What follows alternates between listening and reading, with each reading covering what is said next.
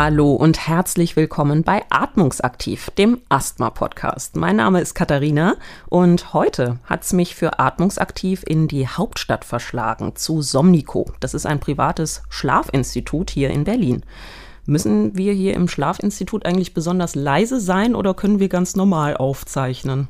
Naja, sagen wir mal berechtigte Frage, weil die Jalousien sind runter. Nein, es ist nicht nachts, ähm, dann müssten wir tatsächlich leise sein, sondern es ist tags und dann darf man sich auch unterhalten und ein bisschen lauter sein. Wunderbar, dann bin ich beruhigt. Ja, und nun habt ihr meinen heutigen Interviewgast auch schon gehört. Es ist Professor Dr. Ingo Vize.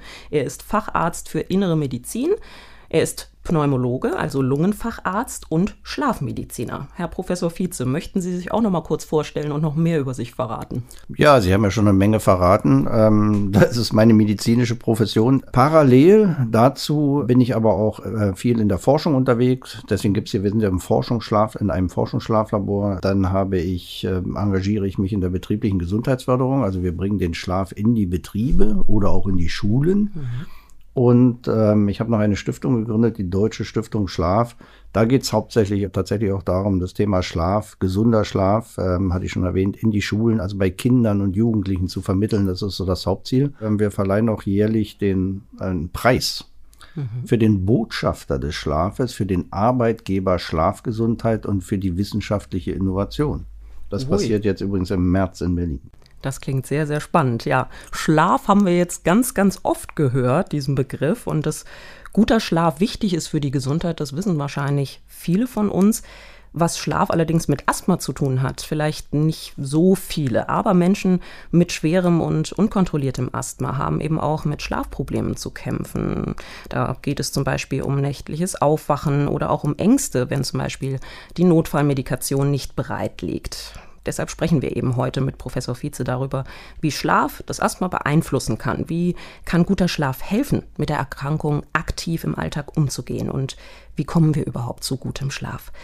Herr Professor Vize, welche Bedeutung hat denn das Thema Schlaf in Ihrem Leben? Wir haben ja gehört, da gibt es ja eigentlich einen Rundumschlag, äh, Rundumschlaf und Schlaf bestimmt ja Ihr Leben. Ist das richtig? Naja, sagen wir so im wahrsten Sinne des Wortes, weil, aber das ist eine gute Nachricht für alle, die eine Schlafstörung haben. Ich bin auch nicht mehr der beste Schläfer. Spannend. Es, ja, es gibt ja die zwei häufigsten Schlafstörungen. Das eine sind nächtliche Atmungsstörungen. Das zweite ist, ich kann nicht schlafen, nicht ein- und durchschlafen.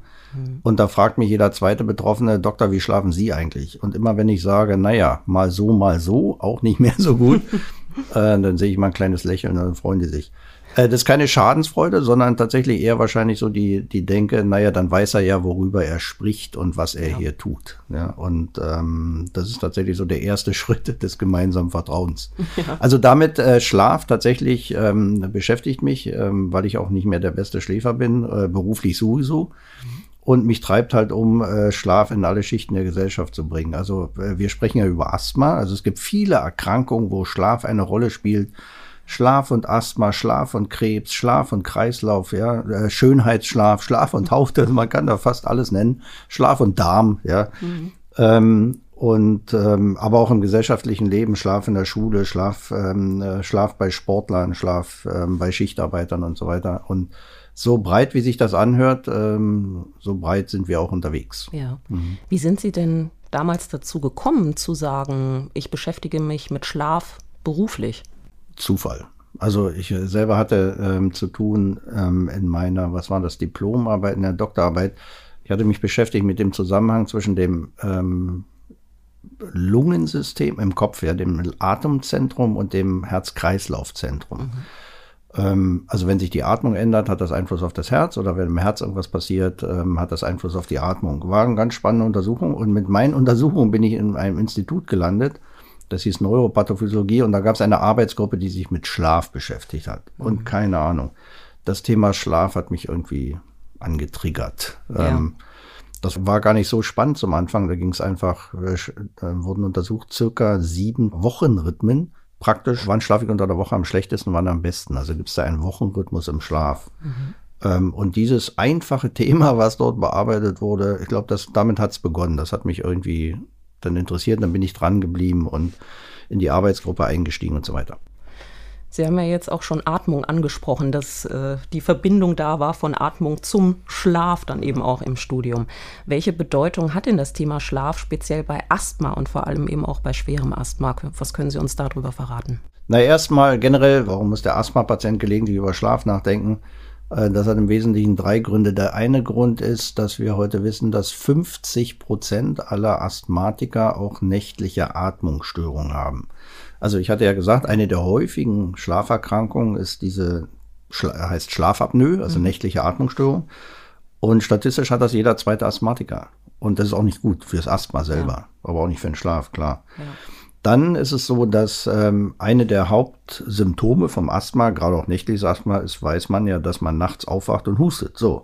Und wenn der begnadete Schläfer schläft danach wieder ein. Mhm. Der sensible oder schlechte Schläfer, egal ob er auf Toilette geht oder ob er nachts hustet, der kann danach nicht mehr einschlafen. Und ähm, damit ist dieser nächtliche Hustenreiz ist einfach ein Trigger für eine Insomnie, für eine Durchschlafstörung. Mhm. Und wenn man dort einmal landet, dann kommt man in der Regel nicht mehr raus oder ganz schlecht raus und muss das auch therapiert werden.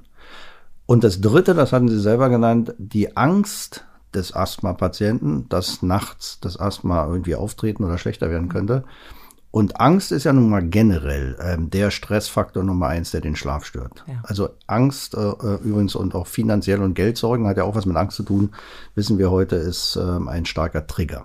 Wenn wir uns das Asthma genauer angucken, Asthma ist ja nicht gleich Asthma. Ähm, gibt es da eben auch Unterschiede, wenn man sich den Schlaf anguckt? Bei schwerem Asthma oder in anderen Formen des Asthma kann man da Unterscheidungen treffen? Also generell muss man sagen, es gibt zum Thema Asthma und Schlaf relativ wenig wissenschaftliche Untersuchungen. Also da geht schon los. Ja. Wir brauchen da tatsächlich mehr Lungenfachärzte, aber auch mhm. mehr Schlafmediziner, wobei es gibt halt leider nicht so viel Schlafforscher und Schlafmediziner. Die sich mit diesem äh, Thema beschäftigen, weil gerade das Thema Asthma und Schlaf ist schon äh, irgendwie interessant, weil eigentlich müsste man ja dem Asthmatiker sagen, also wenn du keine Angst haben willst, wenn es dir gut gehen soll, dann einfach nicht schlafen. Dann kann dir nichts passieren. ja. Und ähm, auf der anderen Seite muss man aber auch sagen, ähm, aber wenn du schon mal schläfst, ja, und, und du nachts Symptome hast, dann müssen wir deinen Schlaf verbessern. Also ähm, das ist so die, die Message. Und warum ist das so? Naja, weil wir wissen, dass im, also selbst bei gesunden Schläfern nachts die Atmung sich verändert. Also wir haben ja so einen 24-Stunden-Rhythmus, ja, misst man nachts den, den, den Atemfluss, mhm. dann ist der halt um, sagen wir mal, 10 Prozent geringer. Mhm. Wird aber nachts um 20 oder mehr Prozent geringer, dann ist das Hinweis auf ein Asthma oder eine andere chronische Atemwegserkrankung. Ähm, das ist das eine. Und dann wissen wir, dass nachts der Vagotonus, also Nervus vagus, das ist so der, wie sagt man umgangssprachlich, der, der, der Beruhigungsnerv sozusagen das Kommando übernimmt. Und der Sympathikus, der Erregungsnerv, ähm, der ist ja gedämpft. Und ähm, der Vagus macht aber auch, wie wir ja wissen, ähm, eine gewisse Konstruktion, also Engstellung der kleinen Atemwege. Mhm. Das ist also paradox. Und ähm, wenn dann der Asthmatiker eben auch noch entzündete Atemwege hat, dann mit der Schleimhäute verdickt und eh der Atemweg eng und, und nachts zusätzlich durch diese Engstellung, ähm, dann kommt er erst recht in Probleme. Mhm. Also äh, diese physiologischen, also normalen Zusammenhänge gibt es halt zwischen Atmung und Schlaf und deswegen auch die Auswirkungen auf den Asthma-Patient, über die wir noch ja. reden werden. Jetzt haben wir uns angeguckt, wie die Atmung den Schlaf beeinflussen kann oder eben auch das Asthma den Schlaf beeinflussen kann. Mal andersrum gefragt, kann denn guter Schlaf mein Asthma auch verbessern? Weiß man darüber was? Was man übrigens nicht weiß, es gibt ja viele Erkrankungen, ähm, im psychischen oder auch, nehmen wir mal die Atmungsstörung, ähm, es gibt ja die chronisch obstruktive Lungenerkrankung, COPD genannt umgangssprachlich ähm, oder die Abkürzung, da weiß man, ähm, solche Personen oder Patienten laufen Gefahr, dass sie im Traumschlaf Probleme mit der Atmung bekommen, weil im Traumschlaf die Atemregulation sich verändert. Mhm. Derartige Zusammenhänge zwischen Asthmaanfällen und Schlafstadien, die sind nicht bekannt. Was man aber weiß, das kann wahrscheinlich jeder äh, Betroffene berichten, der gerade nachts äh, Probleme hat, ähm, dass es mehr die zweite Nachthälfte betrifft als die erste Nachthälfte. Womit kann das zusammenhängen? Da wissen wir heute, das hat also wahrscheinlich mehrere hormonelle Zusammenhänge, weil viele Schlafwachhormone haben auch Einfluss auf die Atmung und so weiter. Aber eins darf ich hier mal nennen, das ist das Melatonin. Wir wissen heute, Melatonin ist ein starkes ähm, Hormon gegen Entzündung, gegen Parasit, gegen Virus, gegen Krebs, ähm, ein Antioxidant. Und ähm, wir haben ja alle einen erhöhten Melatoninspiegel, wenn wir ins Bett gehen. Mhm. Und der lässt aber über Nacht nach. Und wenn er über Nacht nachlässt, gerade so an der zweiten Nachthälfte, ab drei Uhr, ab zwei, drei, vier Uhr haben wir kaum noch Melatonin im Blut. Und damit lässt diese schützende Wirkung, diese antientzündliche und, und antioxidantische Wirkung tatsächlich nach mhm. und gibt damit sozusagen den allergischen Prozessen in den kleinen Atemwegen Platz. Und das ist eine der Erklärungen, warum das nächtliche Asthma oder wenn man Nachtsymptome hat, äh, vornehmlich in der zweiten Nachthälfte auftreten. Und dann wissen wir auch gleich, was man eventuell tun kann. Dann müsste man ja den Schlaf verbessern, indem man vielleicht in der zweiten Nachthälfte wieder mehr Melatonin anbietet. Und das ist tatsächlich eine Therapiemethode. Jetzt haben wir viele Zusammenhänge schon aufgedröselt und äh, uns angehört. Was kann ich denn selbst tun? Was raten Sie denn unseren Zuhörerinnen und Zuhörern ganz konkret, wie sie den Schlaf verbessern können? Gibt es da spezifische Tipps und Tricks, die man mitnehmen kann in den Schlaf? Na, vielleicht noch kurz erwähnt, ähm, dass den Schlaf verbessern muss ich ja nur, wenn er schlecht ist. also ja. das eine ist, ich, ich, behandle das Asthma, damit irgendwie die Hustenattacken nicht auftreten. Ne? Aber das zweite ist, äh, dass wir wissen, das hatten wir noch nicht erwähnt, dass Asthmatiker tatsächlich eine schlechtere Schlafqualität haben. Mhm.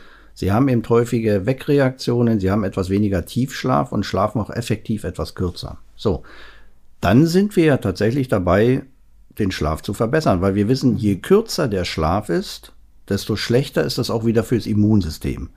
Ein Grund, warum wir nachts schlafen, wichtigste ist das Gedächtnis und das Gehirn, aber das zweite Wichtige ist tatsächlich das Immunsystem. Und äh, wenn man sein Immunsystem stärken möchte, dann muss man auf mindestens sechs Stunden guten Schlaf kommen. Ideal wären sieben, siebeneinhalb. Und deswegen, wenn wir uns über die Besserung des Schlafes unterhalten, dann tatsächlich über alle diejenigen Asthmatiker, die sagen, tatsächlich, ich komme nicht auf sechs Stunden Schlaf in der Nacht. Mhm. Oder ich werde ständig wach, mein Schlaf ist nicht erholsam. Wie kann man den Schlaf bessern? Naja, gibt es auch ein ganz fürchterliches Wort, die Schlafhygiene. das äh, Wort, was mir tatsächlich nicht gefällt. Und ähm, macht man ins Internet auf, kann man irgendwie Ratgeber sich holen aus dem, da steht das alles drin, was Schlafhygiene, letztendlich bedeutet Schlafhygiene, was, ich muss mich darüber informieren, was kann ich eventuell falsch machen gegenüber meinem Schlaf. Okay, und ja. falsch machen heißt, ich esse zu spät, ich esse zu falsch, ich konsumiere Alkohol, ähm, äh, Drogen, ich, ich ähm, schlafe zu kalt, zu heiß, äh, zu laut, äh, zu hell, ähm, zu unbequem. Ich habe einen schnarchenden Partner neben mir oder Partnerin und, und, ähm, und nehme Stress mit im Bett, erhole mich vorher nicht, äh, bin, bin online bis kurz vor Licht aus und so weiter. Also das mhm. sind ja die bekannten Sachen, über die man sich aufklären äh, sollte. Wobei ich immer davon ausgehe, dass ein schlechter Schläfer, ich glaube von allein, das alles schon ein bisschen recherchiert hat. Also wir müssen ganz selten, wenn schlechte Schläfer zu uns kommen, darüber noch aufklären. Jetzt gehen wir mal von aus, mhm. wir haben uns mit dem Thema beschäftigt. Wir wissen, was Schlafhygiene heißt und haben zu Hause schon einiges ausprobiert. Wir haben auf die Helligkeit im Schlafzimmer geachtet, Geräusche, dass wir möglichst stressfrei ins Bett kommen und, und, und. Und das hilft alles nicht und ich komme nicht auf meine sechs bis, ja, im besten Fall siebeneinhalb Stunden Schlaf. Komme ich dann direkt zu Ihnen ins Schlaflabor oder wie funktioniert das? Wann kommt ein Patient, wann kommt eine Patientin zu Ihnen? Ja, das ist schön, dass Sie das so sagen. Äh, kommt man dann direkt ins Schlaflabor. Ähm, es gibt eine Hemmschwelle. Also schon das Wort Schlaflabor. Niemand will in ein Labor. Verstehen Sie, ja. das ist auch so eine Sache. Ähm, das ist wahrscheinlich auch so die Hemmschwelle für viele, sich nicht beim Schlafmediziner zu melden, weil sie denken, sie müssen gleich in ein Labor. Muss man nicht. Es gibt eine Schlafambulanz. Mhm. Dort sitzt ein Schlafexperte. Und dann kommt man meinetwegen mit seinem Asthma und sagt, ähm, Doktor, ich habe ein Problem. Ich habe dann nachts immer Hustenreiz und, und seit kurzem passiert so, dass wenn ich nachts aufwache, nach so einer Hustenattacke, ich kann danach nicht mehr einschlafen. Und wenn das Wiedereinschlafen länger als eine halbe Stunde dauert, dann habe ich tatsächlich eine Durchschlafstörung, wenn das Ganze wiederum mindestens dreimal in der Woche auftritt. Also dreimal in der Woche nachts Hustenattacken mit nicht mehr einschlafen können ist eine Insomnie, ist eine Durchschlafstörung. Und wenn das Ganze länger als vier Wochen dauert, dann bitte zum Arzt gehen. Ja, dann äh, und, und die eigenen Maßnahmen tatsächlich selber nicht helfen, weil dann läuft man Gefahr, eine nicht nur Asthma zu haben, sondern zusätzlich eine chronische Insomnie, Durchschlafstörung zu rutschen, die von allein dann in der Regel nicht weggeht und die man tatsächlich therapieren muss. Und dann sind wir bei schlaffördernden Mitteln. Sie haben ja auch schon gesagt, ein Schlaflabor kann man sich eigentlich schlecht vorstellen. Man weiß nicht so genau, äh, was das überhaupt ist und wie es da drin aussieht. Können Sie unseren Zuhörerinnen und Zuhörern mal erzählen, wie dieses Schlaflabor hier aussieht? Können Sie uns mal mit im Ohr herumführen? Na, das ist gar nicht so schwer. Stellen Sie sich vor, Sie gehen in ein Hotel, jetzt nicht ein Fünf-Sterne-Hotel, sondern ein Drei-Sterne-Hotel. Dann haben Sie nämlich genauso ein Zimmer wie hier. Das sind irgendwie 12 bis 15 Quadratmeter und Sie haben einen Schrank und einen Nachttisch und ein Bett und ein, ein ähm, wenn es gut läuft, noch eine kleine Nasszelle. ähm, die Betten hier im Forschungsschlaflabor sind übrigens sehr bequem. Also hier schläft man sogar weich und, und äh, ganz bequem. Der einzige Unterschied zum Hotelbett ist, ähm, wo man ja auch allein schläft, hier auch, dass man nachts eben Elektroden an den Körper bekommt, ja, an den Kopf und an den Körper, das weiß man ja. Und tatsächlich ist es so weltweit, ähm, wenn man denn diese Standardelektroden setzt, Kopf neben die Augen, ähm, am Kinn, ähm, dann das EKG für den, für den Puls und dann wird noch Sauerstoff gemessen und Atmung natürlich. Ähm, wenn man diese Standardelektroden setzt, dann bekommt man die heute gängige und anerkannte standardisierte Auswertung über die Qualität, Länge des Schlafes und was da nachts los ist. Wir wissen doch alle, es gibt heute diverse oder viele Apps und Variables und Gadgets. Der eine hat ein Armband, der dritte hat auf eine App in seinem, in seinem Smartphone oder iPhone und, und der vierte hat sich einen Ring zugelegt, da kann man wohl einen Schlaf messen und was es heute alles gibt diese ganzen Dinge, also die, die gute Nachricht ist, man wird in Zukunft auch genauso qualitativ gut wie im Schlaflabor auch zu Hause messen können. Mhm. Die Messtechnik kommt, ja, miniaturisierte Technik mit, mit guter Qualität. Wir sind auf dem Weg dahin, aber wir sind noch nicht ganz so weit. Ja, deswegen tatsächlich, wenn jemand äh, eine Schlafstörung hat, dann äh, muss er ein Schlaflabor, wobei es muss nicht derjenige ein Schlaflabor, der nicht ein- oder durchschlafen kann. Das glauben wir dem Patienten. Wenn wir es nicht glauben würden, müssen wir auch ein Schlaflabor. In Schlaflabor kommen hauptsächlich die Menschen, wo wir denken, da passiert nachts was. Das heißt, er zappelt mit den Beinen, er knirscht mit den Zähnen, er hat Atmungsstörungen, er fällt aus dem Bett oder er ist schlafwandelt oder er schreit oder naja, was man so alles machen kann im Schlaf. Ja, ja diese, diese, diese, ähm, diese Art von Schlafstörungen, die gehören in ein Schlaflabor, weil wir hier den Patienten oder den Schläfer auch sehen. Mhm. Den sehen wir ja nicht, wenn zu Hause gemessen wird. Und äh, deswegen braucht die Masse der Patienten, auch der Asthma-Patienten, die nicht schlafen können, ausgenommen derer, die nachts vielleicht Atmungsstörungen haben, ähm, nicht in Schlaflabor. Sie haben gesagt, hier passiert was. Kann man sich ja jetzt auch anschaulich vorstellen, was Sie äh, so erzählt haben. Hier passiert etwas im Schlaf. Gibt es denn trotzdem bei allen äh, Dingen, die hier so passieren, etwas ganz Besonderes, einen besonderen Moment oder irgendeine eine besondere Sache, die Ihnen in Ihrer Arbeit hier im Gedächtnis geblieben ist? Naja, da ich ja nun nachts äh, nicht mehr Nachtwache mache, äh, das ja. habe ich zum Anfang gemacht, ähm, sehe ich das natürlich selber nicht mehr. Ähm, aber ich habe ja auch ähm, ein Buch geschrieben, wo so einzel interessante Fälle drinstehen. Am interessantesten sind tatsächlich immer noch die Schlafwandler. Da passiert viel, weil die, die, die Hemmschwelle zum Arzt zu gehen wegen Schlafwandeln ist sehr groß. Wann kommt der Schlafwandler? Der kommt nämlich erst dann, wenn er sich selber oder andere verletzt hat. Also, wenn er aus dem Fenster gefallen ist, was der Klassiker ist, oder gesprungen ist, ähm, wenn er, keine Ahnung, in der Besenkammer aufwacht, wenn er, wenn er nachts da irgendwelche komischen Sachen isst, die er nie am Tage essen würde und was da alles gibt. Also junge, junge Leute, die träumen auch noch, während sie schlafwandeln. Ältere nicht mehr, ja. Und deswegen mischen sich dort Trauminhalte, Trauminhalte in Schlafwandeln. Und wenn ich halt nachts träume über eine Katze, die, meine Katze, die gerade verstorben ist, ich muss sie jetzt retten oder ausgraben, dann macht man das eben. Oder wenn ich denke, ich muss mich äh, retten, weil ich gerade im Actionfilm bin, ich muss aus dem Fenster springen, springt man aus dem Fenster. Mhm. Ähm, also es gibt da schon viele Geschichten, aber generell ist es tatsächlich so, dass die Verhaltensstörungen im Schlaf, mhm. die sind für einen Schlafmediziner schon so die Crème de la Crème. Also da versteht man, warum man die ganze Technik braucht. Ja. Ja, weil wenn ich das aufdecken möchte, dann brauche ich das Video, dann brauche ich die ganzen Elektroden und dann muss ich tatsächlich den Schläfer nachts beobachten. Ja, das ist sehr, sehr spannend. was Sie uns hier für Einblicke schon gewähren in die Arbeit und ins Schlaflabor. Danke erstmal dafür bis hierher. Herr Professor Vize. Und zum Schluss geht es bei Atmungsaktiv immer ums Wohlbefinden, weil sich wohlzufühlen, das ist ein wichtiger Faktor, um gut mit Asthma leben zu können und eben auch um gut zu schlafen.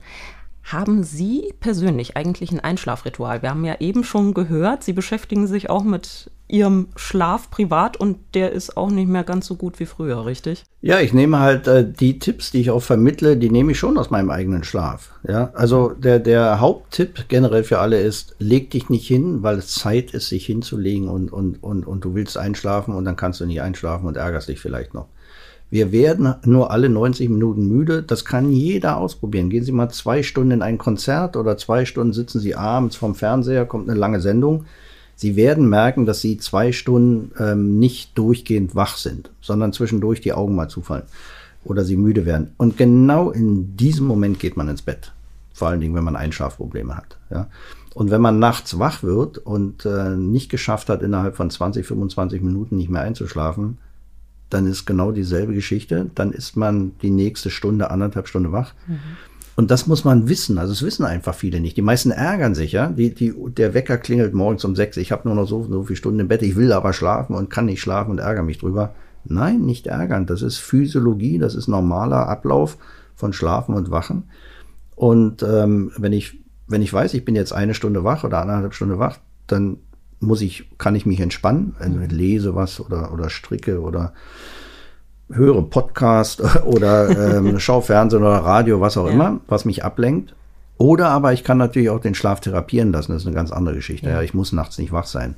Mhm. Aber dieser Umgang mit, was mache ich, wenn mein Schlaf gestört ist, der muss relaxter bleiben und äh, relaxter werden. Und das wird ja auch, je besser die Leute aufgeklärt sind. Gut, das nehmen wir mit. Ganz lieben Dank, Herr Professor Vize, für diese Infos und Tipps zu Schlaf und Asthma.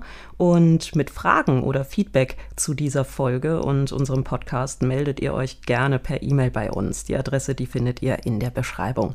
Weitere spannende Inhalte rund um Asthma findet ihr auch auf asthma-aktivisten.de.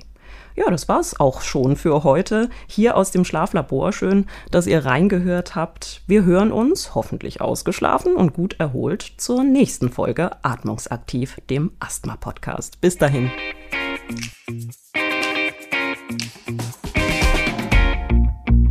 Eine Produktion von Sanofi.